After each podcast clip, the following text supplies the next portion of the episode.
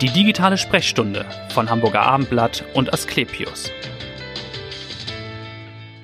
Es war eine große Schlagzeile, nicht nur in der Zeitung mit den großen Buchstaben, aber auch die Hamburger erkranken bundesweit am häufigsten an Mund, Rachenkrebs. Verursacht weder durch Rauchen noch durch besonders starken Alkoholkonsum, sondern durch Oralsex, naja, durch die Viren, die dabei übertragen werden.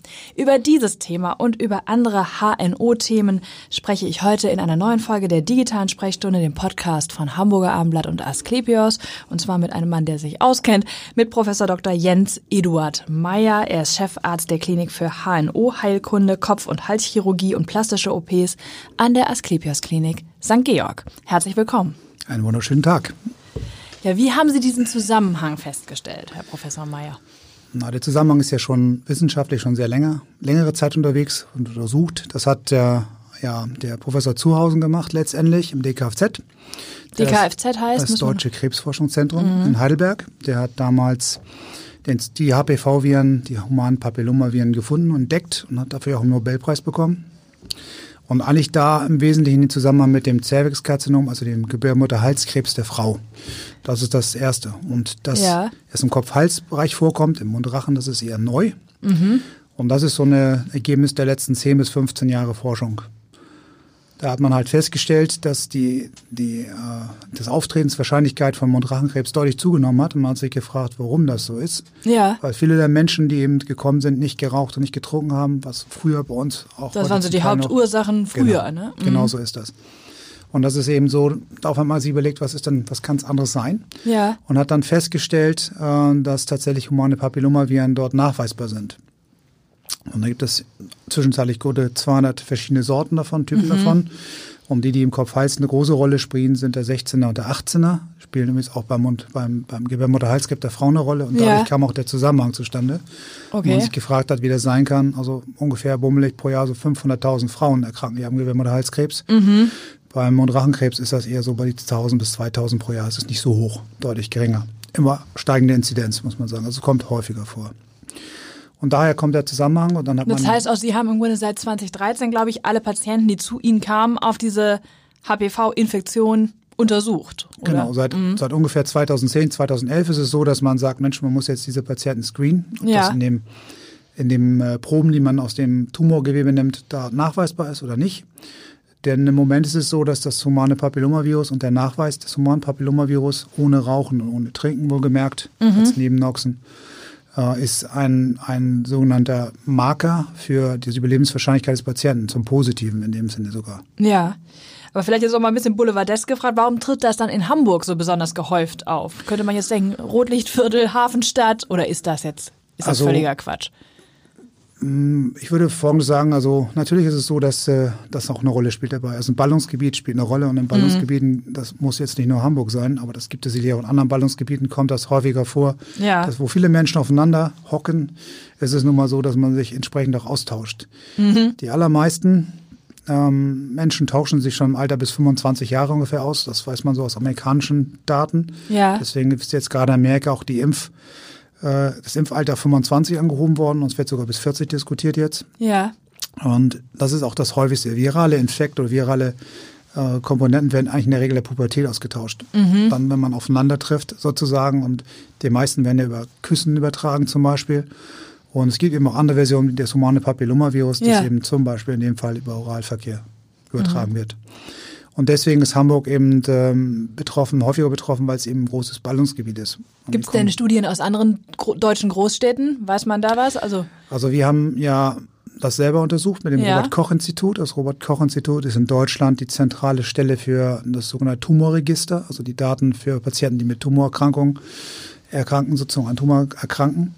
Und äh, wir haben eben uns speziell das, dieses Mundrachen, den Mundrachenkrebs herausgesucht, weil es dazu bisher keine Daten gab. Die mhm. gehen immer an größeren ja, Kohorten zusammen. Das heißt dann Mund- und, Mund und Rachenkrebs und nicht Mundrachenkrebs. Also ah. das ist ein kleiner Unterschied. Also ja. die Mundhülle und der Rachen zusammengefasst. Und im Mundrachen, das ist der, genau der Übergang vom Mund zum Rachen nach hinten. Ja. Am Ende der Zunge, da wo die Mandeln sind. Wenn man in den Mund reinschaut, sieht man den Gaumen, ja. Rechts und links die Mandeln. Das ist der Bereich, über den wir jetzt hier reden. Ja. Und äh, Das haben wir uns eben speziell ausgesucht und haben Mhm. geguckt und es gibt immer einen Ländervergleich. Und im Ländervergleich ist Hamburg Nummer eins, ja, aber auch die größeren Ballungsgebiete liegen auch weiter oben. Also die, die, wo mehr viele Menschen wohnen sozusagen. Da gibt es auch eben entsprechend zum Mhm. Beispiel Baden-Württemberg, um ein zweites Beispiel zu nennen. Da gibt es natürlich auch eine höhere Auftretenswahrscheinlichkeit. Ja, okay. Und äh, wie ist so der durchschnittliche Patient? Welches Alter hat der? Ist das ein Mann oder eine Frau? Sie sagen ja, die Übertragung ist wahrscheinlich in jungen Jahren passiert das, aber wann tritt die Krankheit dann auf? Also man muss, man rechnet damit heutzutage, um das auch gleich einmal zu sagen, dass wenn jemand infiziert, sich infiziert, entsteckt sozusagen, ist er zwei Jahre infektiös. Meistens nach zwei Jahren ist es dann verschwunden. Innerhalb dieser Zeit, dieser zwei Jahre, integriert sich der Virus oder die, die, die, die Erbsubstanz des Virus, so muss man das sagen, integriert sich in die menschliche Ja. äh, Erbsubstanz. Und äh, das passiert innerhalb dieser zwei Jahre und dann rechnet man mit einer Latenz zwischen 10 und 15 Jahren. Und würde auch gut passen, 25, wenn Sie mal die 15 da drauflegen, dann sind wir bei 40 und das ist ein, zwischen 40 und 50 so das Haupterkrankungsalter der Patienten, die mit einem typischen humanen Papillomavirus induzierten Krebs zu uns kommen im Mundrachenbereich. Also Genau, das wäre also. passt das ganz gut. Aber ansteckend sind diejenigen eben dann schon unmittelbar. Richtig. Ansteckend sind sie erst, wenn sie sich, also sind sie dann, wenn sie sich infiziert haben Infiziert und haben. dann maximal zwei Jahre. Maximal zwei Und danach Jahre. nicht mehr. Das heißt also, ähm, wenn man jetzt am Mundrachenkrebs erkrankt, ist man nicht mehr infektiös, schon lange nicht mehr. Schon lange das nicht ist mehr. schon lange hinter einem. Denn es muss ja vorher einmal die DNA des Virus sich in die DNA des Menschen eingeschrieben Ja. haben, also in die Erbsubstanz. Und erst dann kommt es daraufhin eben zu verschiedenen genetischen Veränderungen, die die Zelle, die diese Substanz oder diese DNA hat, Ja. letztendlich dazu führt, dass er sich ohne Kontrolle des menschlichen Körpers vermehren kann, also zu einem Tumor oder Krebs, Ja. wie Sie es wollen, wird letztendlich und äh, dann sich ungestört vermehren kann. Wieso nur zwei Jahre in- infektiös? Ist ja eigentlich gut, aber es hätte, könnte ja auch eine längere Strecke sein. Das weiß man nicht. Also bei Viren ist es ja üblicherweise so, die werden ja auch als sogenannte Hüter der, der Evolution bezeichnet, dass sie sich eben in die menschliche DNA einschreiben. Und der, die menschliche Erbsubstanz besteht ja viel mehr aus Fremd-DNA als aus unserer körpereigenen DNA. Das ist ja ein, ein, eine Art Evolution, wo halt die, ähm, ja, die Biologie dafür sorgt, dass man sich austauscht über Erbsubstanzen und eben versucht, von allem, was man so um sich herum hat, sage jetzt mal das Beste einzufangen und dann mitzunehmen. Und Das ist aber nicht immer so. Nee, ist auch ein In bisschen dem Fall. Beifang dabei, Auf jeden Fall. offensichtlich. Auf jeden Fall, ja. Ja. Und dann kommt es halt eben zur entsprechenden äh, Entstehung von Krebs. Man weiß auch gar nicht, ob das äh, bei jedem auftritt. Das ist nicht bekannt. Mhm. Also jedem, der sich infiziert hat. Es kann gut sein, dass auch manche eben gar keinen Krebs entwickeln. Das ist durchaus Ja. möglich. Also das ist unterschiedlich, ist auch noch nicht recht hinlänglich erforscht, muss man sagen. Mhm. Ist vermutlich auch schwierig. Man weiß schon, wie das funktioniert, welche Proteine übertragen werden, welche dann da eine Rolle spielen dabei. Man weiß aber nicht, warum manche erkranken, manche nicht. Ja. Das ist nicht bekannt. Und die, die erkranken, also dann in der Regel im Alter zwischen 40 und 50, wie Sie ja sagen, oder zeigen sich Mhm. die Symptome. Welche Symptome sind das? Also was haben die dann? Also die allermeisten der Patienten präsentieren sich mit einem kleinen Knoten am Hals, links oder rechts und sagen, Mensch, ich habe mich, meistens sind es Männer, ein bisschen mehr als Frauen. Ähm, und da ist es dann so, dass man, dass die dann kommen und sagen, Mensch, ich habe mich heute rasiert und da ist der Knoten aufgefallen. Den habe ich jetzt letzte Zeit gar nicht gesehen, der ist neu. Ja. Und äh, dann kommen sie meistens zum Arzt, dann werden sie meistens noch vorher behandelt, weil dann vermutet wird, dass das eine Lymphknotenvergrößerung ist, also sprich ein Antibiotikum meistens gegeben. Kommt der Hausarzt dann zum Tragen, dann wird irgendwann mal der Facharzt aufgesucht. Ja. guckt der Facharzt rein. Das kann dann sein, dass man da auch noch nicht viel sieht, weil das im Bereich der Mandel häufig versteckt ist. Also manchmal sieht man die auch gar nicht oder im Zungengrund. Die sind erst nur schwer erkennbar, die Krebsarten, Ja. also der Primärtumor. Und dann sieht man aber diesen äußerlichen Knubbel und dann wird halt in der Regel eine Bildgebung gemacht, ein Sono, Ultraschall oder halt eine Magnetresonanztomographie. Und dann wird gesehen, okay, das ist was Komisches, dann schickt man die meistens in die Klinik. Ja. und dann wird dort äh, der Patient untersucht, in Narkose in aller Regel, in einer sogenannten Panendoskopie, also in Narkose, werden die oberen Atem- und Speisewege gespiegelt und Ja. dann wird geguckt, wo der Primärtumor sitzen könnte, der zu diesem typischen Befund jetzt passt und dann findet man meistens durch Gewebeproben dann den Tumor. Aber mit sind- Schmerzen, Entschuldigung, Ja. mit Schmerzen geht es nicht unbedingt einher. Es ist erstmal dieser Knubbel oder haben die Patienten auch Schmerzen? Also Schmerzen können sie auch haben, aber Ja. Schmerzen ist meistens dann schon ein fortgeschrittenes Stadium. Also wenn das dann größer ist, das gibt es natürlich auch, ähm, dann kommen, dann kommen natürlich auch Schmerzen hinzu. Wenn man dann Sch- Schluckprobleme hat Ja. zum Beispiel. Häufig kommen dann auch noch solche Sachen, so Mensch, ich habe mal so ein Fremdkörpergefühl, ich schluck mal gegen irgendeinen Widerstand an. Das ist auch ganz typisch. Und dann ist das meistens das Zeichen für den Primärbefund, also für den Tumor, der letztendlich diese Absiedlung im Hals gemacht hat. Ja. Und wie sieht die Therapie dann aus? Sie haben ja eben schon gesagt, die Heilungschancen sind ganz gut, wenn Ja. es über dieses Virus irgendwie übertragen wird. Das ist richtig, ja.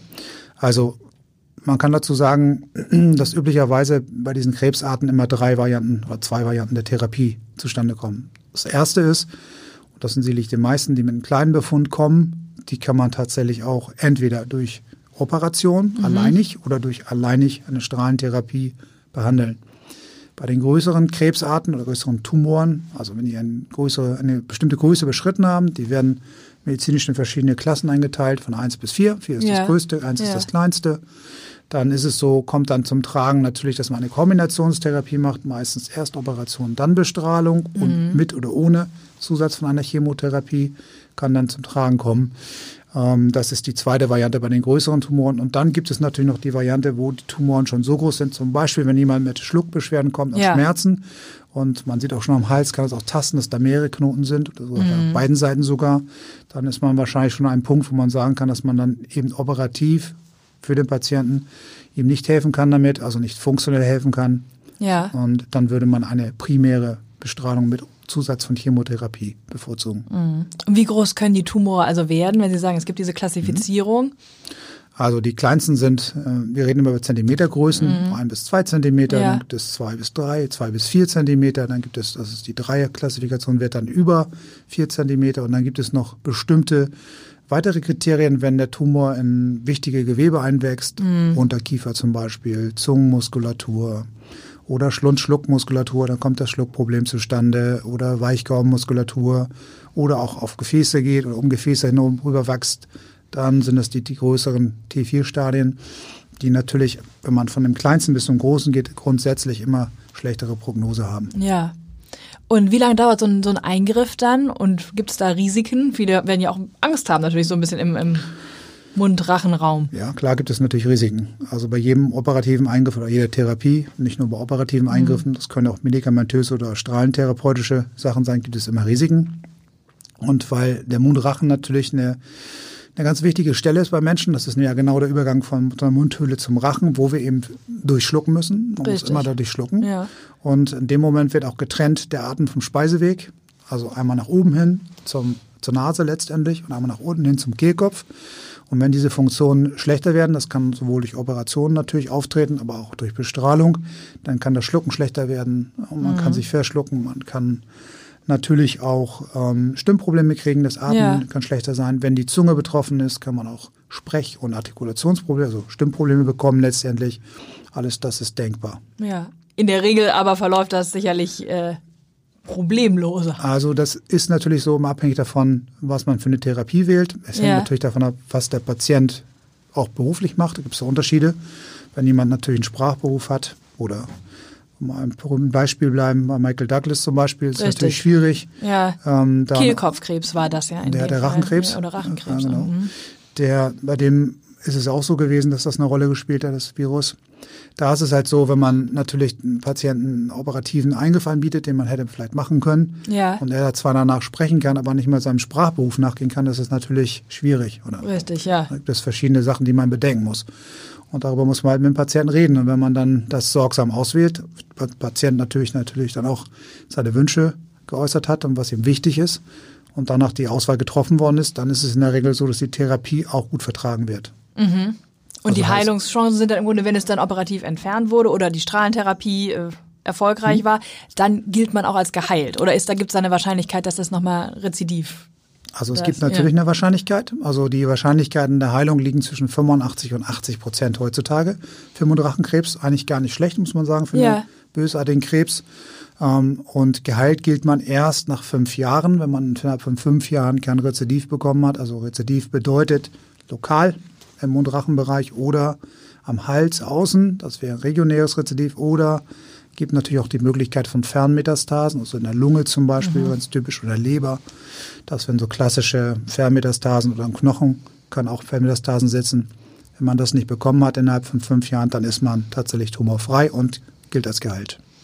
Was kann man im Vorhinein tun, ist ja immer eine wichtige Frage. Prävention, Mhm. Sie haben eben schon gesagt, Stichwort Impfung. Bei Gebärmutterhalskrebs wird es ja schon empfohlen. Ne? Wäre das in dem Fall also auch sinnvoll, dann vielleicht auch Jungen zu impfen oder Ja, also Impfung ist zentral und ganz wichtig und finde ich auch eines der wichtigsten Themen, über die man reden muss. Natürlich kann man auch versuchen, natürlich das Kind zu retten, wenn es im Brunnen gefallen ist. Mhm. Also besser, man macht es prophylaktisch. Und da gibt es zwei Eskalationsstufen. Erstens impfen. Das heißt, das ist ja die Prävention, das überhaupt ganz genau. vermeiden. Und da ist es so, ist es seit diesem Jahr ja auch so, dass die Jungen und die Mädchen geimpft werden dürfen auf Krankenkassenkosten. Also es mhm. eine Leistung der Krankenversicherung letztendlich. Und das macht auch Sinn, das wahrzunehmen. Und in Deutschland ist es immer noch im jugendlichen Alter. Genau, also, also so ab 10, ne? oder? 10, bis, bis 13, 15 13, ungefähr. 15, ja. Wie gesagt, ähm, ich persönlich denke, dass man das Alter durchaus auch etwas großzügiger greifen könnte, weil ich denke, dass äh, eben auch nicht jede Infektion schon so im frühen Alter stattfindet. Mhm.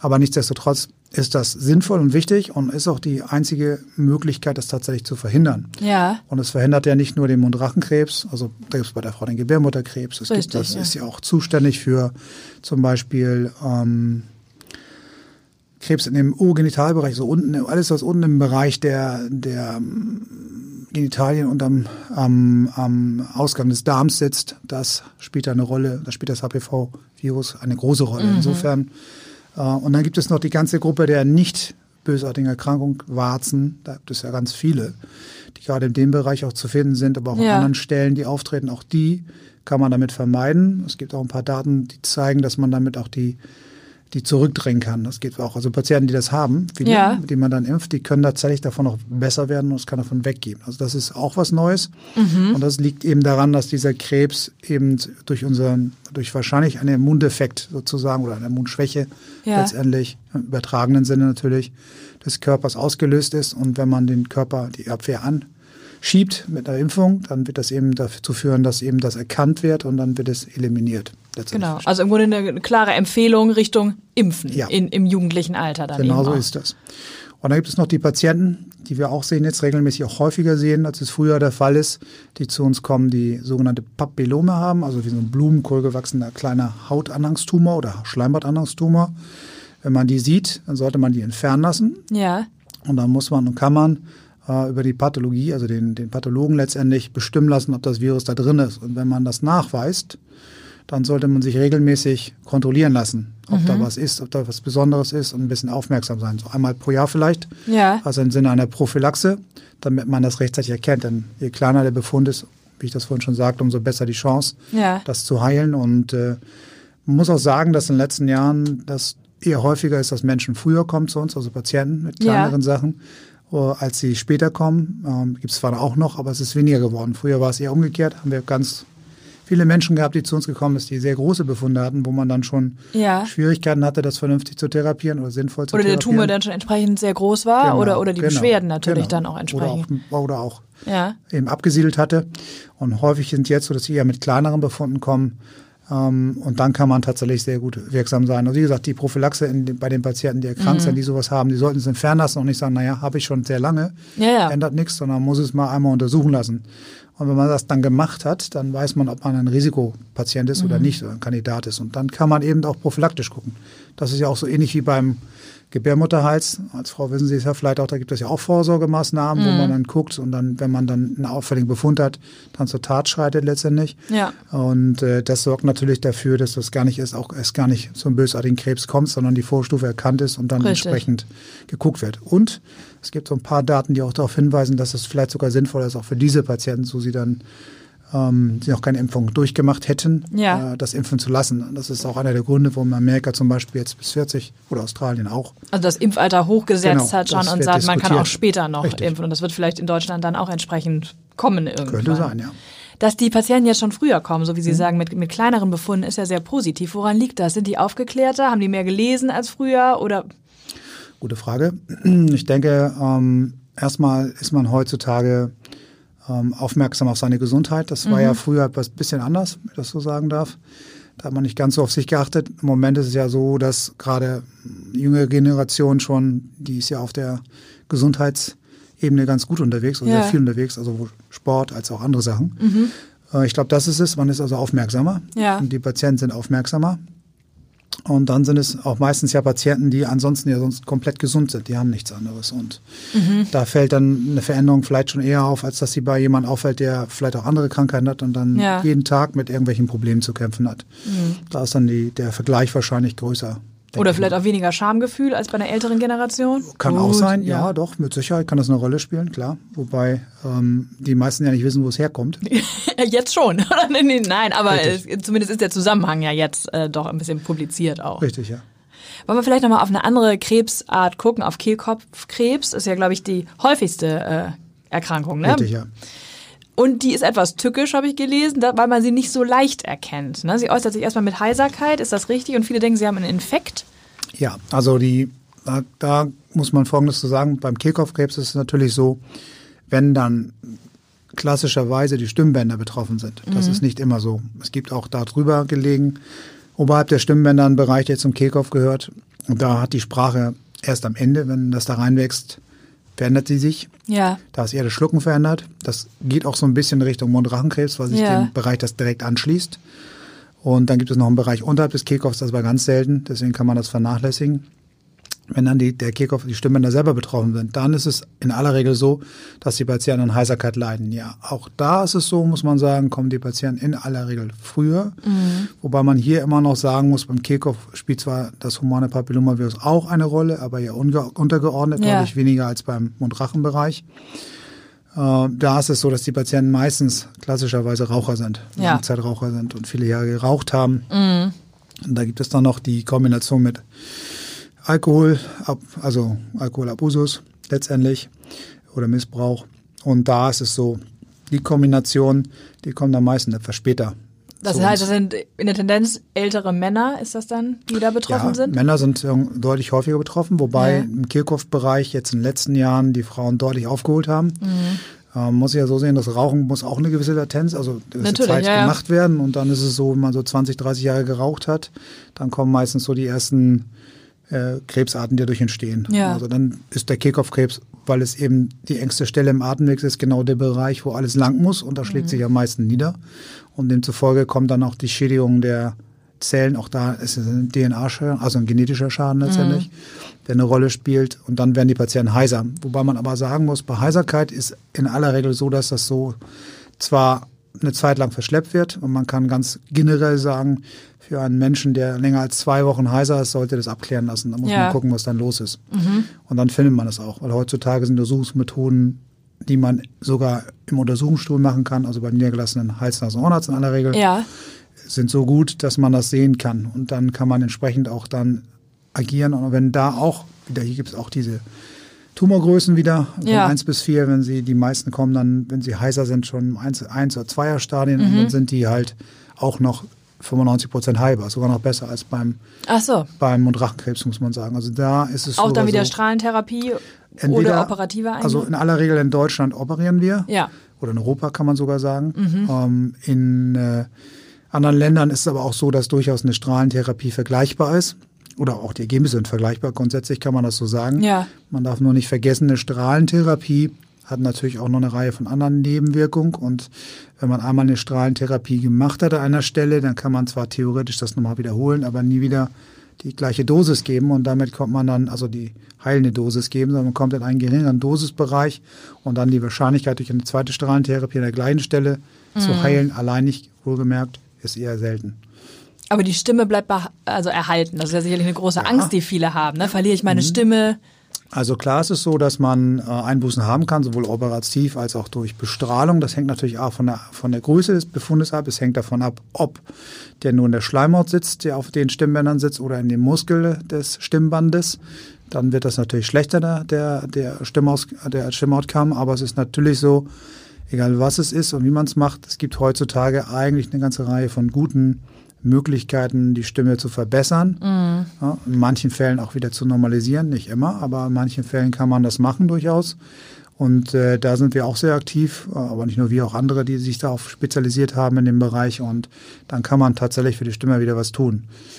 Ja, und je mehr man natürlich, je größer der Befund ist und je größer auch die Maßnahmen sind, die therapeutischen Maßnahmen, sowohl Strahlen, äh, Strahlenchemotherapie oder auch Operation und folgende Strahlenchemotherapie, ist es natürlich so, dass dann auch die Stimme darunter schlechter werden kann langfristig. Grundsätzlich ist aber so, dass heutzutage eigentlich auch größere, also bis zum Dreierstadium heutzutage operativ sogar Funktionen, sprich stimmerhaltend operiert werden können. Ja. Das gibt es durchaus. Und präventiv, was kann man tun? Eigentlich das Rauchen sein lassen und wenig trinken. Genau. Ja. Also das Rauchen ist sicherlich schlimmer als das Trinken, muss man ganz klar sagen. Rauchen ist da das Hauptproblem. Und es hat ja auch gezeigt, die Kampagnen, die gegen, den, äh, gegen das Rauchen gemacht worden sind, die haben ja ihre Frucht getragen in dem Fall, weil es eben tatsächlich so ist, dass viele eben weniger rauchen. Ja. Die haben wir aber diese Verschiebung von Mann, vom Mann zur Frau. Männer haben früher viel häufiger geraucht als Frauen. Richtig, ja, ja, da haben Frauen aufgeholt Genau. gewissermaßen. Und jetzt ja. kommt dadurch jetzt die, die, ein größerer Anteil an weiblichen Kehlkopfkrebs dadurch zustande. Das ist das eine, das, das sicherlich eine Rolle spielt. Und wenn das jetzt, heute ist ja gerade eine Entscheidung darüber, ob das weiterhin Werbung gibt für Rauchen und Alkohol. Ja, richtig, ja. Wenn sich das nun mal hoffentlich jedenfalls dagegen entscheiden würde, glaube ich, wäre ein guter Schritt getan, damit man die Jugend nicht daran führt mit irgendwelchen Idealen, die man ihnen vorgaukelt. Ja, schauen wir jetzt zum Schluss vielleicht nochmal auf harmlosere Krankheiten. Wir rufen ja die Leser auch immer auf, uns einiges zu schicken. Es ist natürlich Erkältungszeit jetzt auch im Winter. Was kann man tun, damit man überhaupt gar keinen Schnupfen bekommt oder dass er schneller weggeht? Das heißt ja immer, zehn Tage dauert das alles, ne, mit Medikamenten und ohne. Ja, ich kann, ich kann das nur so, ein, eine Grippe, Ja, äh, unbehandelt sieben Tage und behandelt eine Woche. ja genau. Ist richtig. Also es gibt ein paar Sachen, die heute die, die Erkrankungsdauer verkürzen können. Das gibt es schon. Grundsätzlich gilt hier, das Wichtigste eigentlich ist, dass 90 Prozent der Erkrankungen, die wir im Winter haben, sind viraler Natur. Das heißt, es ist kein, Anti äh, kein Antibiotikum nötig. Das ist ganz wichtig, weil das ist tatsächlich aktuell ein Problem über die letzten Jahre, weil viele Pharmafirmen sich auf lukrativere Gebiete begeben haben als die Antibiotikaproduktion. Und dadurch haben wir tatsächlich ein Problem des Nachschubs. Es gibt wenig neue. Und äh, es gibt ja auch von der Bundesregierung und auch nicht nur von der Bundesregierung weltweit aufgelegte Programme, wo eben die ähm, Regierungen gesagt haben, Mensch, wir müssen jetzt hier neue Antibiotika entwickeln und ihr müsst jetzt mal daran wieder. Und seitdem Ja. gibt es ja auch wieder ein bisschen was an Entwicklung. Aber es dauert eben, bis so ein Medikament entwickelt ist, fünf bis zehn Jahre. Und so lange hat man eben ein Problem. Deswegen kein Antibiotikum, das ist ganz wichtig. Es sei Ja. denn, das ist heutzutage auch allgemeiner Konsens, dass man, wenn man eine Komplikation erleidet, das gibt es natürlich, dann sollte es auch adäquat mit dem Antibiotikum behandelt werden. Und es gibt noch vielleicht zwei, drei Ausnahmen, wie zum Beispiel tatsächlich immunsupprimierte Patienten, entweder durch andere Erkrankungen, Ja. wie zum Beispiel HIV oder auch durch grundsätzliche Medikamenteneinnahme, die, wenn man transplantiert ist zum Beispiel, Mhm. die haben dann eher eine Wahrscheinlichkeit, dass man ein Antibiotikum nehmen sollte, aber eben um die Probleme, die auftreten können, dadurch zu vermeiden. Ja, Dann ist es so, gibt es ja eine ganze Reihe von Medikamenten, die man tun kann. Grundsätzlich gilt auch hier wieder präventiv tätig sein. Es gibt die, die Grippeimpfung, die ja nicht so gut angenommen wird in Deutschland, aber stimmt. Aber jetzt ist noch nicht zu spät. Man sollte, könnte in diesen Tagen noch gehen, ne? auf jeden Fall. Also ich persönlich mache es mal so September, Oktober, meistens Oktober, Ja. weil der Impfschutz heißt nicht für das ganze halbe Jahr, was man da vor sich hat an Erkrankungswellen, aber dann schafft man es meistens bis Januar, Februar. Dann ist die schlimmste. Zeit vorüber. Richtig, ja, genau. genau. Mhm. Und äh, das ist sehr sinnvoll. Also impfen lassen ist auf jeden Fall sinnvoll. Ich hatte bisher auch nie ein Problem damit. Also keine Nebenwirkung. Ja, Und dann natürlich, wenn man es dann hat, Ja. dann ist das Wichtigste äh, natürlich, dass man symptomatisch therapiert. Und heutzutage würde man dann eben weg vom Antibiotikum hin zur pflanzlichen Medizin gehen. Und da gibt es so die klassischen Sachen natürlich, wenn die Nase dicht ist, dass man die Nase befreit, mit Nasenspray zum Beispiel. Dann gibt es die Möglichkeit, dass man das Nasenspray um ein Kortisonspray erweitert, wenn das längere Zeit anhält und man nicht so richtig wieder auf die Beine kommt, damit die Immunabwehr ein bisschen gedrosselt wird und dann die, die Abheilung schneller vonstatten geht. Dann natürlich die ganzen Symptome wie Nase laufen und vielleicht Ja. auch, wenn es sich verfärben sollte, sprich eine bakterielle äh, Infektion sich dazugesellt von den Die Superinfektion oder wie es dann heißt, genau. so. Mhm. Dann sollte man natürlich auch dort einschreiten und da bieten sich pflanzliche Medikamente, da gibt es eine ganze Reihe am Markt. Kann man in die Apotheke gehen und dann Mhm. und sich äh, beraten ja, lassen. es gibt von einer einfachen, von einem einfachen Präparat bis hin zu einer Zusammensetzung mit verschiedenen Wirkstoffen alles Mögliche, Mhm. ohne jetzt Werbung machen zu wollen. Die Nasensprays haben Sie ja schon erwähnt. Nun sagen viele, wann machen die abhängig? Heißt es ja immer, die würden irgendwie abhängig machen. Über welchen Zeitraum darf ich die denn verwenden? Also Nasenspray sollte man grundsätzlich nicht länger als zehn Tage nehmen, weil das tatsächlich abhängig macht. Und das Mhm. Ja? ist gar nicht so selten. Welcher Wirkstoff ist das? Ja. Das sind unterschiedliche Wirkstoffe, Mhm. die da drin sind, aber es sind alles abschwellende Wirkstoffe, die auf die äh, Rezeptoren, die Blutrezeptoren, die Gefäße in der Nase wirken, in den Schleimhäuten der Nase. Und dadurch wird der Blutdruck verringert und dann schwillt es ab und dann hat man eben mehr Platz, Mhm. besser Luft. So funktioniert das Ganze und äh, das ist gar nicht so selten. Also das sehe ich auch häufig, dass so, viele ja? Patienten zu einem kommen, die dann über Jahrzehnte sogar zum Teil Tatsächlich, genommen haben. täglich, Ja, äh, jeden Abend oder jeden zweiten Tag mal. Gar nicht so selten. Also aufpassen. Da kann man wenn das auch kurz einmal anreißen darf, Ja, kann man natürlich. natürlich bei solchen Patienten, die tatsächlich langfristige Nasenatmungsbindung haben, dann hilft da eigentlich in der Regel eine Operation sehr gut. Mhm. Und dann kann man das auch loswerden. Dann muss man es nicht mehr nehmen. Hat auch viele Vorteile. dann. Und auf nochmal ein anderes Thema zu kommen, ich habe neulich von Ihnen einen Bericht auch gelesen, da haben Sie ein bisschen gewarnt vor der Gefahr von Wattestäbchen. Ist ja immer noch sehr verbreitet, dass man auch Mhm. Kindern oder so auch die Ohren sauber macht damit. Sollte man aber nicht tun. Das ist so, dass man, da kann man zweigeteilter Meinung sein. Ja. Sagen wir mal so. Also das ist natürlich, man vorsichtig ist, ist wie alle, alle Dinge im Leben in Maßen immer gut. Mhm. Also muss vorsichtig sein natürlich, weil man damit auch Verletzungen machen kann. Und äh, ja, wenn man gerade sich jetzt mal Kinder anguckt, wenn sie Ja. als Eltern ein Kinderohr machen würden, die halten ja nicht still. Ja, genau. Und Dann, dann zucken die und schon haben sie ein, rammt man das vielleicht zu tief rein, ja, oder? schlimmstenfalls, schlimmstenfalls auch das Trommelfell getroffen, Mhm. Bestenfalls halt den Gehörgang verletzt. Auch das halt natürlich ab, macht aber Probleme und tut natürlich weh und kann sich entzünden. Deswegen sind Wattestäbchen grundsätzlich nicht so gut. Ich persönlich empfehle immer, wenn jemand ein Problem mit Ohrenschmalzbildung hat, dann gibt es heutzutage, kann man auch in der Apotheke kaufen, man kann aber auch ein ganz einfaches, ein altes Rezept benutzen, das ist Olivenöl. Ach ja? Man nimmt einfach, ist nichts anderes als ja Fett in Wasser gelöst sozusagen. Und Ohrenschmalz besteht fast ausschließlich aus einer fetthaltigen Substanz, weil es ja die Oberflächen fetten soll. Das ist ja deren das ist eine Aufgabe. Und manche produzieren halt zu viel davon oder kriegen das nicht aus dem Gehörgang raus, weil er zu eng ist oder weil sie auch Aussaugung im Gehörgang haben. Da gibt es ja eine ganze Menge Möglichkeiten. Dann ist es halt so, dass man das Olivenöl nehmen kann und täglich bis zu fünf Tropfen in das Ohr rein, löst den Ohrenschmalz, macht zwar auch Flecken auf dem Kopfkissen, aber Ja, genau, muss man gucken, wo man es macht. Aber man träufelt es einfach rein, sozusagen. Fünf Genau. und Tropfen. Dann Ja. löst es quasi das Ohrenschmalz auf. Das ist ja fettig und dicker eher, Ja. zähflüssig. Äh, Und wenn man das macht, dann wird es eben dünner und dann kann es besser raus. Meistens beim Duschen oder wenn Genau, Sie im also Bett liegen, wenn es wärmer ist, dann kann das dann abfließen.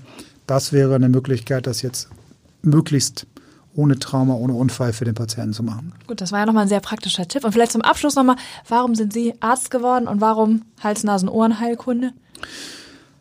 Also das ist auch eigentlich ganz einfach, wenn man das sich überlegt. Naja, es ist so, dass ich äh, meine Eltern, ich bin sehr, meine Eltern sind sehr jung gewesen, als ich geboren worden bin und äh, demzufolge haben mein, mein Großvater, der schon was älter war zu der Zeit, ähm, hat mich sozusagen in der Woche mal betreut Ja. und ähm, mit dem habe ich halt viel gemacht. Da bin ich aufgewachsen bis zum siebten Lebensjahr. Ja. Also zum sechsten genau genommen.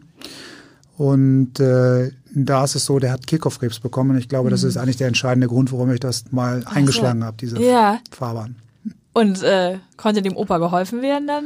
Äh, jein. Jein. Also man muss dazu sagen, war schon relativ alt, also war Mhm. schon über die 70 hinaus.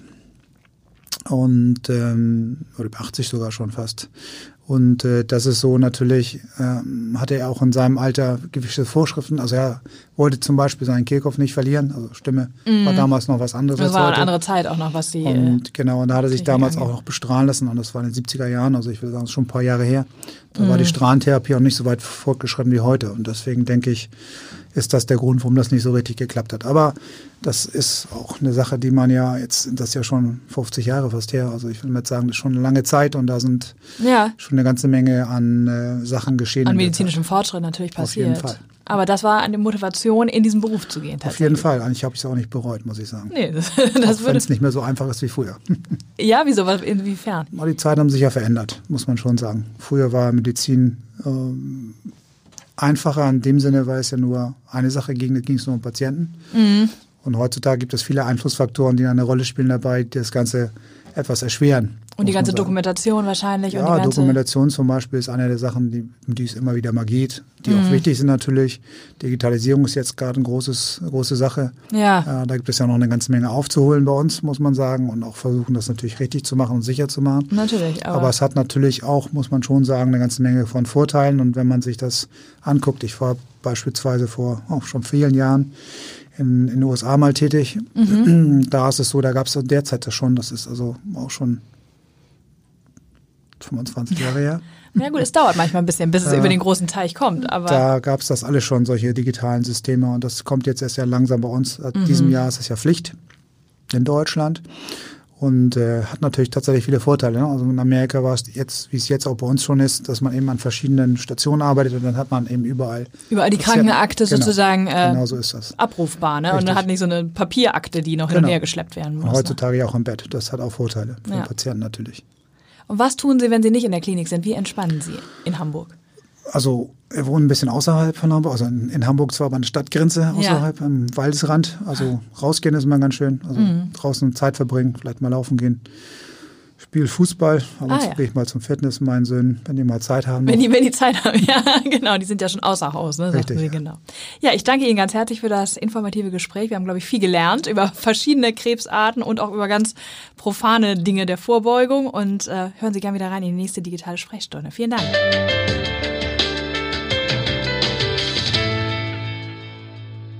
Weitere Podcasts vom Hamburger Abendblatt finden Sie auf abendblatt.de slash podcast.